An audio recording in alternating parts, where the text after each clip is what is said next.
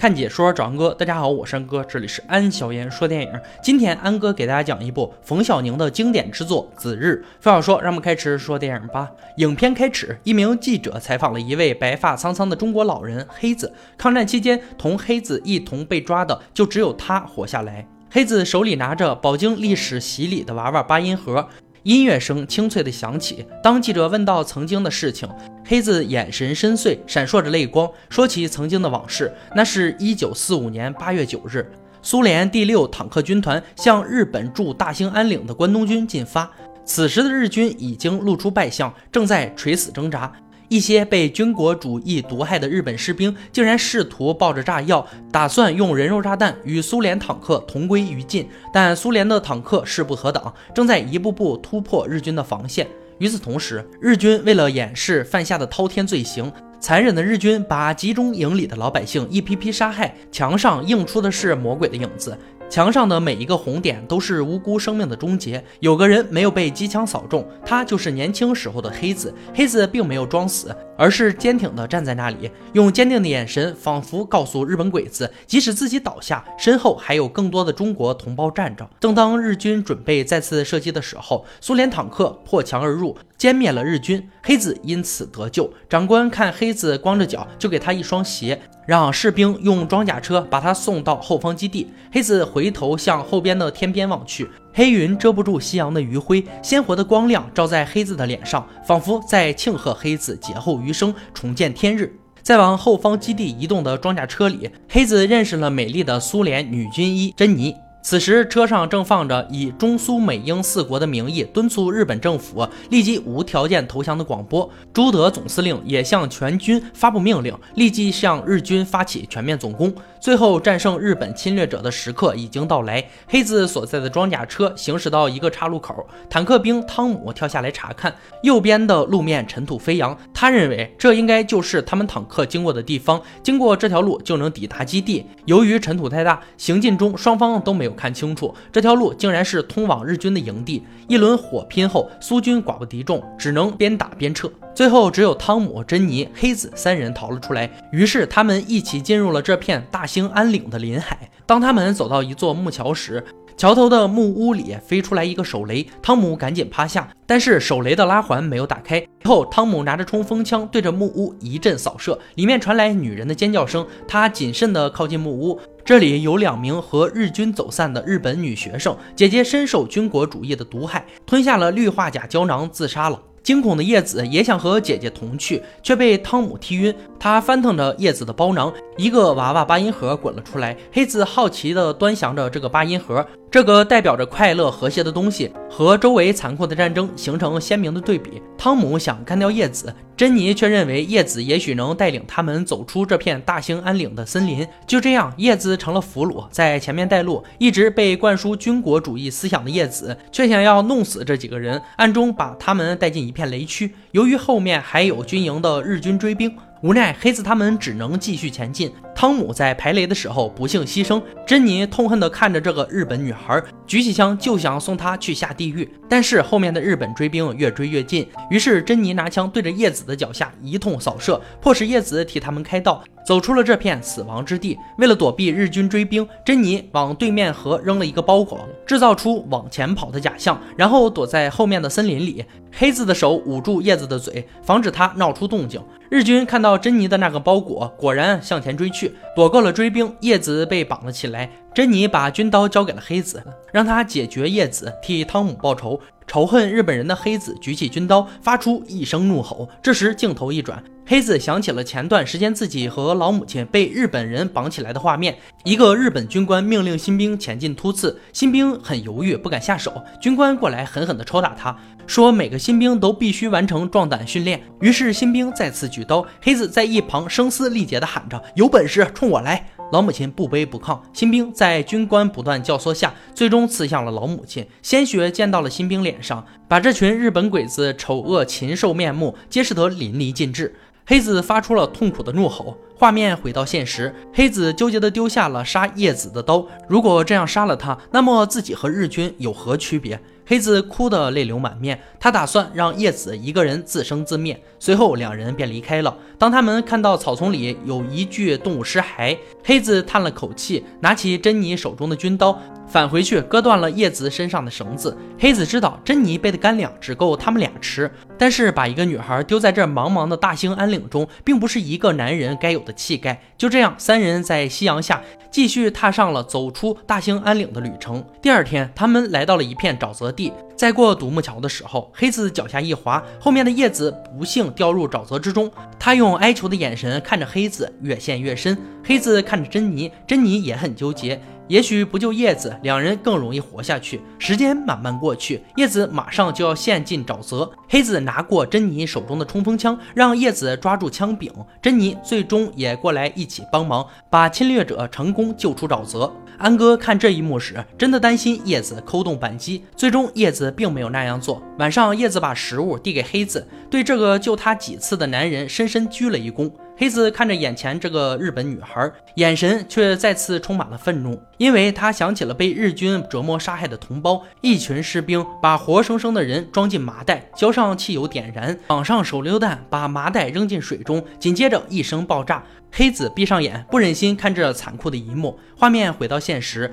黑子的眼里都是对日本人的怒火，手握拳头拍中米中，见了叶子一脸。珍妮担心地看着黑子，黑子则是抱头痛哭。第三天，三人走到一片草地，天空中传来炮声，一架飞机被击落，大火顺风而起。逃跑中，叶子用中文把他们喊停，说：“我们不能顺风跑，我们跑不过火。”然后他从珍妮的口袋里拿出一盒火柴，把眼前的草地先烧出一片隔离带，然后用袋子套头趴在地上，因此躲过一劫。同患难的三人相互对视，看着对方脸上的灰，一起大笑起来。黑子发现这个日本女孩会说中文，于是拿起手中的刀，把捆绑她的绳子割断。这一割，仿佛把三人的隔阂给割开了。也是在这个时候，黑子才知道，叶子很小的时候就跟随父亲来到中国的大兴安岭，父亲被征上前前线，于是叶子准备和姐姐逃走，然后就发生了之前桥头的那段事。现在正好是大兴安岭美丽的秋天，一眼望去，在白桦树金灿灿的黄叶中，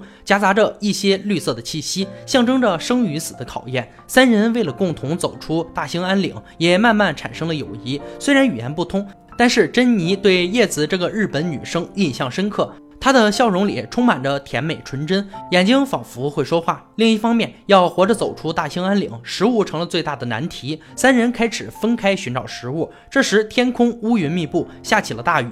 珍妮迷失了方向。无助的他大声喊着：“黑子！”这边的叶子触语生情，开始回忆男朋友大西接受着日本军国主义的洗脑，马上就要上战场了。他在雨中等待着叶子。叶子穿上和服，匆忙地涂着口红，拿起娃娃八音盒，想要送给他作为护身之物。但是长官强行拉着大西上车，叶子在泥泞的路上奔跑，终究还是没能和对方告别。回到现实，叶子已经被雨淋透。黑子绅士地脱下自己的衣服替他遮雨，然后不断地叫着珍妮的名字。雨过天晴，筋疲力尽的珍妮从山坡上滚下。叶子让黑子开枪，这样珍妮循着声音，说不定就能回来。但是黑子怕声音会引来日本兵。夜幕降临，叶子说：“再等下去，我们也走不出去了。”黑子说：“我不能把一个女人扔了不管，这是一个男人的责任，也是一个男人的坚持。”第二天，叶子把黑子摇醒，远处的灌木丛里有声音。黑子高兴的以为是珍妮回来了，但是出现的却是一只老虎。黑子吓得愣在原地，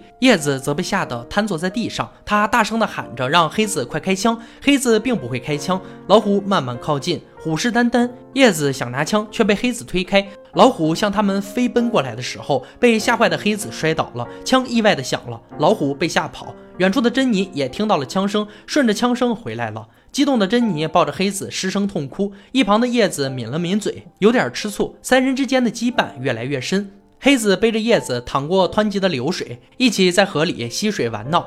那一轮红到发紫的夕阳挂在天际，如诗如画的大兴安岭美得令人陶醉。在叶子的领导下，他们三人又回到了最开始误闯的日本军营。黑子一脸的冷笑，珍妮把枪对准了叶子。天真的叶子向黑子保证，日军不会伤害他们，他们无论如何都走不出大兴安岭的，必须投降，吃饭才能活下去。但是军营里空无一人，珍妮走向了之前的装甲车，在里面发现了食物，高声的喊黑子过来。当珍妮要将食物分享给叶子时，叶子却拿枪对着他们。黑子冷冷地看着叶子，用胸膛顶着枪口。其实枪里的子弹已经被黑子给取下了。他在考验叶子值不值得信任。车里的广播传来了日本无条件投降的消息。叶子失声痛哭。这个被军国荼毒的女孩现在才明白，一切的一切已经结束。珍妮痛快地下水游泳。黑子在岸边编着和平花环。叶子过来道歉。黑子哭着说：“你们凭什么杀人？”叶子说：“对不起。”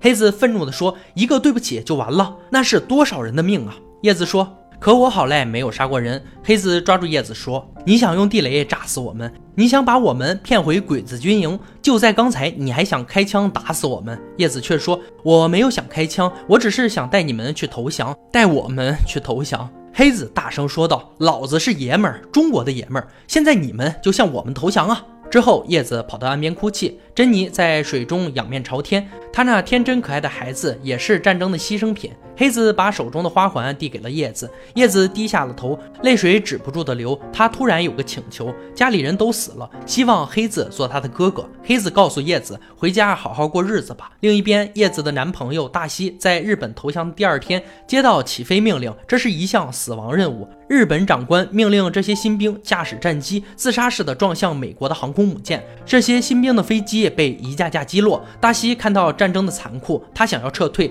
却被长官击中。大西葬身大海。成了军国主义的又一个牺牲品。此时的叶子并不知情，手中一直捧着没送出去的八音盒。三人听到山头那边传来的枪炮声，眼前的一幕再次让他们震撼：一个日本军官在切腹自尽，一个日本士兵用枪口对准自己的嘴，脚扣动扳机。还有一个士兵说，他父亲是打鱼为生，如今一家人都死了，希望长官能送他和家人团聚。长官满足了他。一个日本老奶奶不想死，长官拿着手榴弹放在她的手上，拉开手环，旁边无辜的孩子都被残忍的炸死了。身为日本人的叶子看到日军在疯狂的自杀，以为他们不知道战争结束的消息，飞快冲下山，大声的喊着：“快停下！战争已经结束了。”不用去死了，我们可以回家了。这时，向往和平的声音在山谷中清澈回荡。